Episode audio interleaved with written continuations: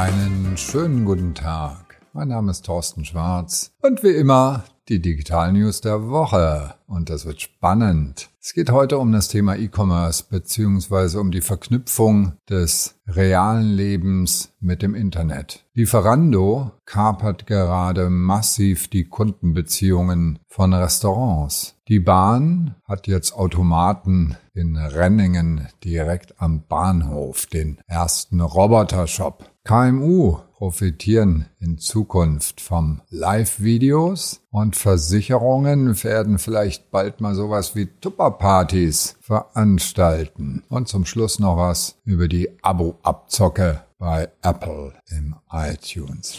Ja, wir beginnen mit dem ersten Thema. Lieferando ist in die Schlagzeilen geraten. Der Bayerische Rundfunk hat ein bisschen recherchiert und hat Übles zutage gebracht. Die niederländische Firma Just Eat Takeaway, Besitzer von Lieferando, die haben EU-weit 120.000 Domains reserviert, die so ähnlich klingen wie die von den Restaurants, die mit Lieferando zusammenarbeiten. Diese Restaurants, muss man ganz offen sagen, haben zum Teil gar keine Website oder, naja, nicht eine besondere gute. Das Internet ist nicht unbedingt die Kernkompetenz eines guten Restaurants. In Deutschland hat Lieferando 50.000 Domains reserviert. 18.000 sind schon aufgeschaltet mit sogenannten Schattenwebseiten und dort kann ich dann meine Bestellung aufgeben. Das ist normalerweise gar nicht so schlecht für die Restaurants. Die kriegen damit definitiv mehr Umsatz, weil ansonsten werden die ja nicht gefunden mit ihrer Website und eine Bestellmöglichkeit gibt's auch nicht. Gibt's jetzt alles. Wunderbar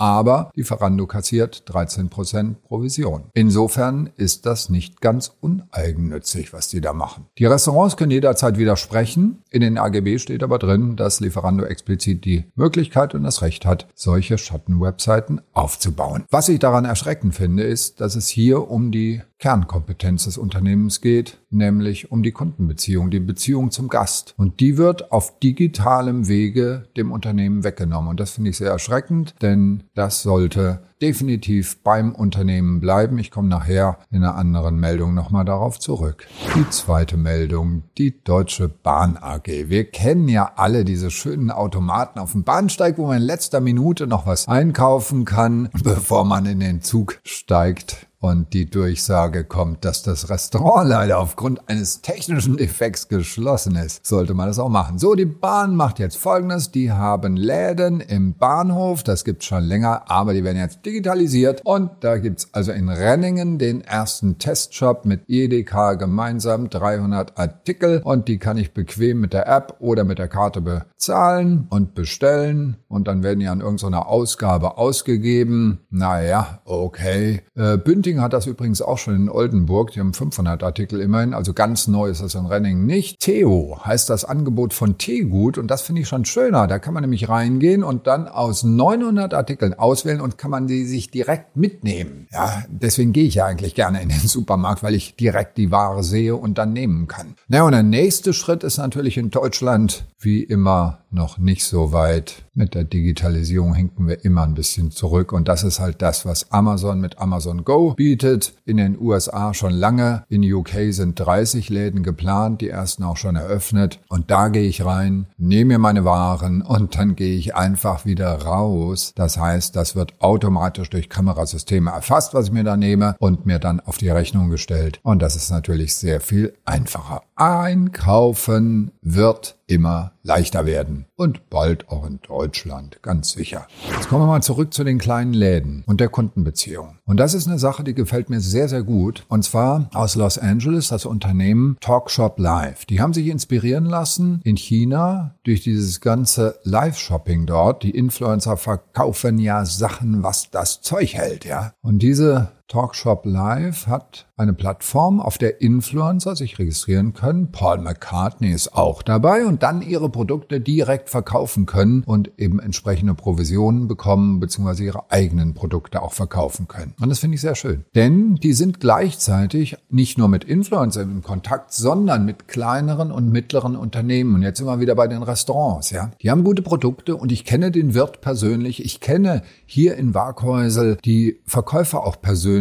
Und ganz ehrlich, der Jörg Knebel, Friseur, der kann das wunderbar. Das Einzige, was ihm fehlt, ist eben die Software dazu. Und die hat Talkshop Live. 3500 KMU sind bereits in einer Geschäftsbeziehung mit denen. Und da kann dann der Besitzer mit einem Live-Video so ein bisschen was erklären zu seinen Produkten und Erläuterungen liefern. Und das verkauft sich natürlich sehr viel besser, weil es authentisch ist. Und weil ich der Person, die mir da gerade etwas empfiehlt, auch vertraue. Also halte ich für einen sehr, sehr wichtigen Punkt, nicht immer dieses anonyme E-Commerce, sondern einfach nur Menschen dazwischen zu setzen. Und das ist auch der Grund, warum mir diese Sache sehr gut gefällt.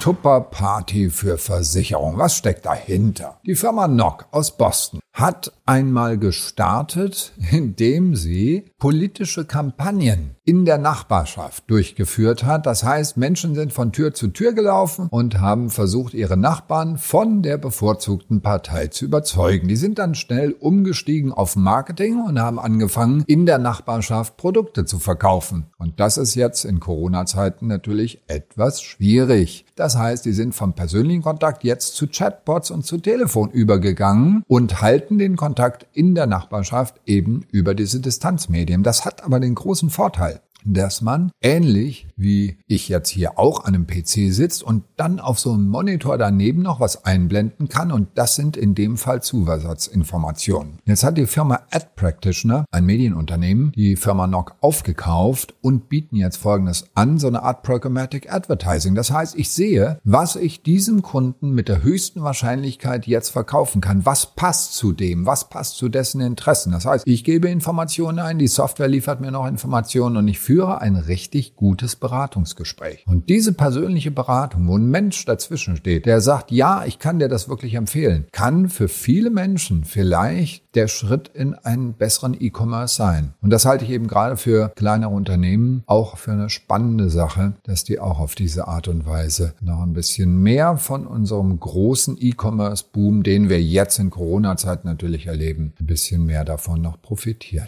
Ja, die letzte Meldung ist nicht ganz so schön. Apple, der große Konzern mit seinem wunderbaren Store, wo ich Apps kaufen kann. Wunderbare Idee, ja, so ein App-Ökosystem aufzubauen, gar keine Frage. Aber mit Abstand am meisten profitiert Apple davon. Das heißt, die Entwickler, die kriegen ähm, 70 Prozent, das heißt 30 Prozent Provision. Nein, nicht wie bei Lieferando 13 Prozent, 30 Prozent Provision. Und normalerweise ist das eigentlich mit dem App-Ökosystem eine schöne Sache. Aber es gibt jetzt neuerdings, oder seit ein paar Jahren schon, dieses Abo-Modell. Das ist ja auch in Ordnung, ja, dass ich regelmäßig überweise und viele Unternehmen wissen, es ist besser, in einem Abo-Modell zu verkaufen. Die Einnahmen sind stabil, als immer wieder neu neue Produkte zu bewerben. Aber es ist auch ein bisschen die Abo-Falle. Wenn da jetzt irgendwas ist, was mir gefällt und das kostet nur 2,99, sage ich, oh, 2,99 locker. Ja, aber pro Woche. Und dann kommt's, das sind 150 Euro im Jahr. Und das ist schon mal ein bisschen mehr. Ja, und da gibt's also Abzocker, die haben gefakte 5-Sterne-Bewertungen und wirklich massiv überteuerte Preise. Also nicht mehr 2,99, sondern deutlich mehr. Und dagegen geht Apple jetzt endlich vor. Denn mal ganz ehrlich, am Ende schneiden die sich ja ins eigene Bein, wenn wir alle nur noch Angst haben vor solchen betrügerischen Machenschaften. Wir gehen jetzt erstmal in ein schönes Wochenende und genau das wünsche ich Ihnen auch. Das waren die Digital News der Woche. Alle Details und natürlich auch etwas zum Anklicken wie immer per E-Mail auf tschwarz.de. Dann alles Gute, bleiben Sie gesund.